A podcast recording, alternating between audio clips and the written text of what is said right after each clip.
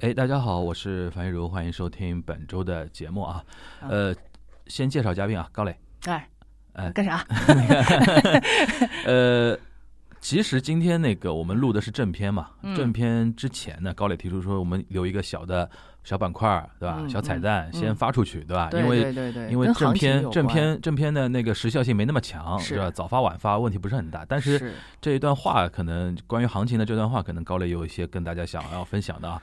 除了他那段话之外呢，我我正好这边还有一点想跟他交流的一些点，所所以说我们可能作为一期、嗯呃梵高 Money Talk 的小彩蛋啊，嗯这这个这周先先行释放一下好啊。那个那高磊你先说呗，你有什么那么迫不及待的想跟大家分享？是这样的，因为这两天的行情呢，就是相当的有趣，因为我看了一下，还蛮蛮好。我我不是说它就今年就止跌了，今年大家不要抱有太大的期望，这个我一直在强调。因为这个周末就是这个周末，正好是中美要进行新一轮的贸易谈判，将会牵涉到高科技企业，在阿拉斯加对吧？对，嗯。将会牵涉到高科技企业以后要不要合作，嗯，以后我们两国还要不要这么高的关税，是不是？再来再继续打？是不是就继续脱钩下去对？就是是不是你还要朝以前的那条错误的路上继续再再狂奔下去，还是说我们先就坐下来聊一聊啊？嗯。因为两边都有不同的筹码，嗯。一个是中国这一边高科技发展确实需要美国部分的开绿灯，不能够卡得太死。嗯对，而美国这一边呢，就是跟今天这个重要的人物有关，就是财政部长、经济学家耶伦嗯一直在策划一个非常大的一个事情，就是想发五十年期的美国国债。哇，Yes，真没钱了嗯，穷。呃，那么这个事情，作为世界上外汇储备最多的国家，嗯如果不点头的话，那这个发给谁不知道。虽然后边有沙特啊，有日本啊，有欧盟啊，对，对吧？但是多一个有钱的主总是好的。所以两边既然都有这样的筹码的话，我的预判是，这次谈判出利好的概率比较大。嗯但是这个利好引发的是一次市场的反弹，而非嗯市场整体反转。嗯这一次反弹上去之后，呃，这那就可能这个兴奋劲儿就过了。那么上面这些这个年前买基金的这些这些新基民啊，可能要跑。就大家懂懂这个懂这个道理、啊。有一波反弹之后，还有一波下走，因为有一些人觉得说，哇，我终这终解解套我快跑！就是嗯我怕碰上这个事情，所以提醒一下大家，即便有利好，看见了以后，你也不用太激动。不到反转的时候，嗯还是以比较谨慎的态度去对待这件事情。对啊，就是这样。呃，听懂就听懂了啊，哎，啊听不懂就不要再问我了，因为我又不是神，对吧？听懂就听懂了。嗯。然后那个，我今天看到一个消息，还挺嗯。挺值得分享，因为借着借着你这个说法啊，哎，呃，你你知道那个一月二十号的时候，拜登提出，那就是说他上台，呃，那个时候他不是正好宣誓就职嘛，哎，他二十号当天就说要要在一百天内给美国人打一亿剂那个疫苗，是的，然后当事人就说你疯了吧，三个月你就做到了，就做得到吗？现在已经做到了，他已经做到，现在他已经超到了完成任务，已经五十三天就做到了。是的，然后他现在修正自己的目标了，要一百天达到一亿五千万剂，呃，然后让美国人，然后让美国人十月份摘掉口罩。是。呃，这里边就值得探讨的一个点啊，嗯。就是说，就像我们之前很早就说的嘛，嗯。就世界恢复到一个正常的一个逻辑秩序里边的一个一个一个东一个东西了，就面对问题解决问题，对吧？嗯嗯。而不是制造麻烦，嗯。不是不是作，对吧？对你别作，你就不会死那我觉得从这一点来看的话，拜登政府是一个比较务实的，而且他的手段比较厉害，对，就是是。说解决主要矛盾嘛。呃，他的手段那是大家就是来预估嘛，就是刚才比如说高磊说到的，就是美国有求于中国的地方，因为毕竟我们手里外汇多嘛。是，一而且我们确实是有从战略意义上来讲对，我们是应该多配一些美债的，因为我们之前的做法但是这个逻辑的前提是，美国是不是希望真的那么迫切需要我们买？我觉得是迫切的，是迫切的，因为你想，他发五十年的话，其实等于一个相当于一个怎么说呢？一个信用债嘛，大型的一个 国运信用债。就是我我们我们可能就是说的直白一点，就是嗯樊亦茹你和我两个人，我们俩都不在了，这个国债还没到期，指腹为婚，就是吧？哎，你说这个买不买 就是指腹为婚，是吧？咱们俩可能都嗯看不见那个，对对。就然后，如果是这样的话，嗯呃，美国如果真的是需要有一个固定买家，因为像其实美国买家还不少嘛，你比如说像什么沙特啊、新加坡啊、你 Japan 啊，那那那你说不配美债，你还能配什么？你说你敢配俄罗斯债吗？你但们谁敢配？但那是吧个中国毕竟是一个大买家嘛，是中国是大买家所以说他既然他居然需要我们呢，就话就就球都抛到我们这边了。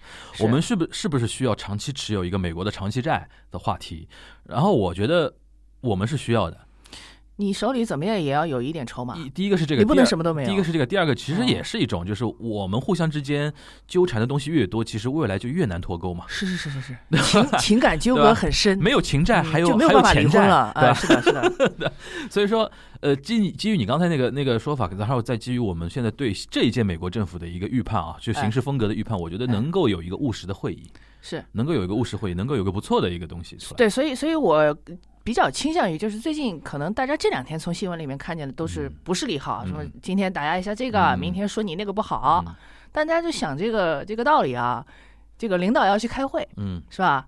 有些事儿其实大家都已经沟通完了，嗯你不能让领导没面子啊！领导去了以后啊，跟你们预判的完全一样。嗯我们实质性的进展前两天已经全部做完了，那还要我这个领导出面干什么？对，你总得给领导一点东西嘛。大礼嘛，给个大礼包，现场宣布的，就是这个事情，你看，按照之前的做法，我们这些小的都搞不定。就有点像那个那个台湾人喜欢开那个年会叫尾牙嘛，对，尾牙，尾牙基本上老板到现场现场要加红包的嘛，是的，这个这个板一定要老板 拍。对而且一定要嗯主持人现场宣布，然后大家全体全体员工起立鼓掌，谢谢老板 加红包，的吧？那个是的，就大家就很开心。所以基本上预判就是正常的套路，应该嗯。就是这样。嗯，啊，是呃，不正常的就不知道了啊。对对对。啊，呃，这是一个事情，还有一个事情，我想跟你呃探讨一下，这两天比较有趣的一个话题，因为讲到体育体育产业嘛，其实上次我们节目的时候，最后其实聊那个，我我那天很欣喜啊啊，那个很多一些体育迷来留言，哦，他说有几有有几个人有几个人留言说他因为中超那个事儿嘛，改名那个事儿，他说听了好多体育播客来聊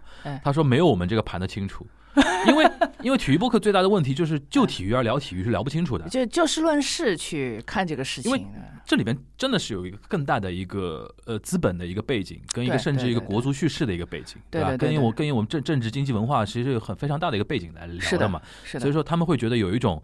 一览众山小的那种感觉，你知道就是我们突然聊出新的角度，而且觉得说还盘的蛮清楚的。嗯，然后呃，既然这样的话，我就是就这一这个一小节啊，就是跟你聊一个体育相关的话题。好的，这这两天有一个很很有意思的话题，就范志毅啊，上那个哎，那个我看了上三遍，你上知道吗上？上那个吐槽，我先跟大家介绍一下这个背景啊。嗯，呃，吐槽大会第五季，哎，呃，然后有呃最新的这一期吧，嗯请来了呃郭艾伦，呃周琦、杨明、杨明和范范志毅，然后就是互相吐槽嘛，嗯互吐槽。然后呢，第一波的出来的口碑是很好的，因为第一波都是脱口秀的观众的口碑，对是很好的。因为范志毅的确表现的还蛮好的，然后虽然是写的稿子嘛，但是他嗯整个表演这个 performance 还蛮蛮好玩的。对然后加上很多一些梗啊什么的都埋的挺不错。然后这第一波，哎，第二波现在出现问题了，啊，体育迷开始来，球迷们来了球迷啊或者我现在观察到一些体育媒体圈的人下场来评论了。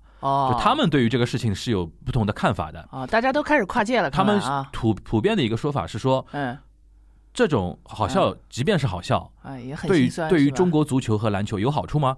来这个，然后今天我看到，嗯。呃，国社啊，国社下文章嗯嗯，嗯。国社有篇文章的标题说，中国的足球、篮球不应该菜鸡互啄，你知道吧？然后呢，那这这这个，我今天就想跟你来探讨一下这个话题。我觉得这个不不不，这这种说法没必要，真的没必要，没没必要搞这么严肃。就是嗯，呃，首先我觉得站在一个普通观众角度来说，的确像你说的，不用那么严肃，哎，就是一个吐槽嘛，对吧哎？吐吐槽那个，我今天也发了朋友圈嘛，我说一个行业如果不会自嘲和解嘲的话，这个行业这个行业心理素质有问题了，说明这个行业其实自我的那种纠错体制啊，很多体制上是有问题的。。所以所以说，我觉得说，反而看出来足球圈你们现在是有问题的。啊，就是如果足球圈都是同仇敌忾的话，这个关于这个事情说明你们是有问题的，对吧有？问题的。嗯然后我就想问你一个什么事儿呢？因为我现在观察到一点啊，就是嗯说，这个现象有好好多年了。就是原来你比如说中国足球被骂，是好像嗯是很正常的嘛，就是说有那种呃政治正正当性，对吧？全民能能能骂。好像从前两年开始，突然我发觉体育圈内，尤其比如说包括体育媒体啊、足球媒体啊、足球圈内，有一小波人就特别见不得。就是圈外的人来批就玻璃评他们，心了嘛，对你比如说什么白岩松说说他们啊，他们有人会也会跳出来说嘛，对吧？啊，然后怎么怎么样？但是呢，同时呢，也不能否认这帮人的确也也也有在做事情。哎，是承认承认，哎，承认。如如果这种现象，从你的角度来说，你是怎怎么来看的？嗯，这事儿比较复杂。嗯呃，因为因为我我我其实小的时候我也我也入选过校队的啊，嗯我也是半拉运动员，是吧？嗯嗯，我觉得嗯有一些体育媒体的评论人，他可能站在一个就是很很热爱这个运动的角度，嗯他去说一些话，他去维护一些东西。我嗯我支持你们，嗯我不是说你们这样就过激怎么样。嗯但是我觉得这事情大家就两面性的来看，嗯我我就提一个问题，嗯。我提一个问题，体育明星嗯。是他退役以后，他很多的事情都是有保障的，嗯，没有问题，对吧？但是那些没有练成明星的运动员，以后的保障，你们有谁想过？嗯。是吧？我们如果有多一些的手段，嗯。能够让从事运动、热爱运动的年轻人在做这个职业运动的时候，他没有后顾之忧，他他可以跟大家说：“你你看，我们搞体育的人脑子好得很，实在不行，我以后还可以去吐槽大会。当个影视明星”，对啊，当一个娱乐圈，当个娱乐圈，当个综艺咖，哎，这个角度蛮好的。他如果能多一条嗯就业的路，能多一条解决他未来生存之道的路，这是不是好事？嗯如果是的话，我们是不是现在就不要太去强调你这个什么专业程度啊、热爱程度啊、要不要脸啊？这个跟脸没有关系，对，对吧？而你且哎，你要的是脸，人家要的是饭，你觉得哪个重要？哎你这么一说，其实倒提醒我了，在日本啊，嗯很多一些体育明星啊，他不论是在役和退役啊嗯，他都会上综艺节目进行做做一些搞笑的一些东西的嗯，就是人家架子没那么大的，但你架子那么大干什么？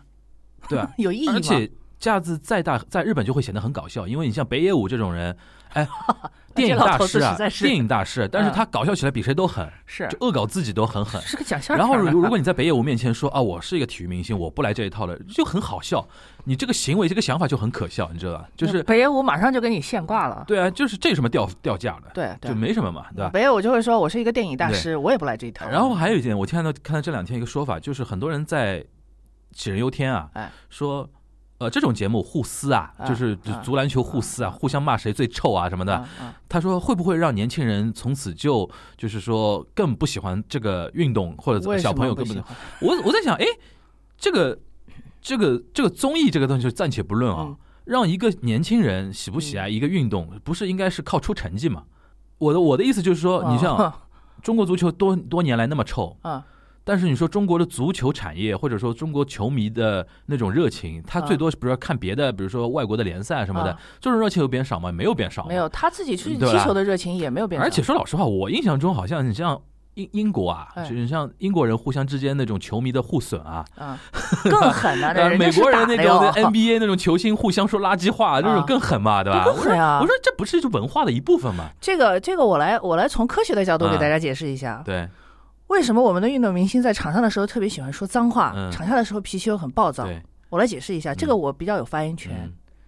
因为我们搞运动的人，嗯。你搞运动搞到一定一定阶段之后啊，你的这个心率啊加速是很快的。嗯。呃，比如说我们的基础心率从这个七十下一直提到一百六十下以上，可能花了就两分钟的时间，嗯。轰的一下就踩上去了。嗯，你到这个时候，你让一个人保持克制冷静，那不可能的，对对对，这是绝对不可能的。对。其二一点，杨明教练嗯他是一个篮球教练，对，我跟你讲，他这个篮球教练跟我小时候那个篮球教练就是一模一样的，就是很暴躁的，就是很暴躁，上来以后就骂你，我才不管你是小姑娘还是小男孩儿，看不惯上去就是一脚，这个在我们看来是很正常的事情。为什么？你做运动员，你的潜能是要被激发出来的，嗯，对，这个我同意。对吧？你天天在那里温温柔柔的，你还想有爆发力？不起，对对对对没有。就是怎么说呢？真的，你上上上那个战场啊，是不是？啊其实有的时候球场跟战场是一样的嘛。你就别别做思想工作了，最好的指挥员，来不及的啊。最好的指挥员就是李云龙那种人。对，就是骂娘的。对，就上来以后就就激滴里啪啦跟你骂起来，你给我把他弄下来，你这个混蛋！激发型的嘛对吧？哎就激发型的，那的的的的的确是这样。对你，你总结经验教训是回来以后就大家坐着，什么事儿也没有、嗯啊，喝喝茶，吃吃东西，聊聊天，你可以搞细腻的。你真在场上，人家拼命的全抢，逼着你抢，围着你抢，踢你掐你，嗯，你还搞什么温柔？行 是吧？行行行就是这样。行，嗯呃，我们那个这一期彩蛋啊，就是聊跟他聊聊两个，一个是这个市场的话题，一个就是非常。时效性非常强的关于那个范志毅上吐槽大会那段，大家一定要去看。我看了三遍，我真的笑死了，我真的是，哎呦，太有意思他了。个单人讲的大概九分多钟有一段，然后还有一个跟杨明的 battle，哎呦呃那段更好笑实在是太好笑了，那段真的都大家笑炸了，对对。大家大家一定要反复观看，对对 太好笑对对对，。现在笑炸了对啊，然后那个刚才高磊已经在那个谈话中已经聊到了，其实我们这一期的正片本来要聊那个耶伦嘛，对对吧？所以说呃，期待大家可以期待我们的一个正片啊。那啊我们这一期的彩蛋就到先到这边，好大家拜拜。拜拜。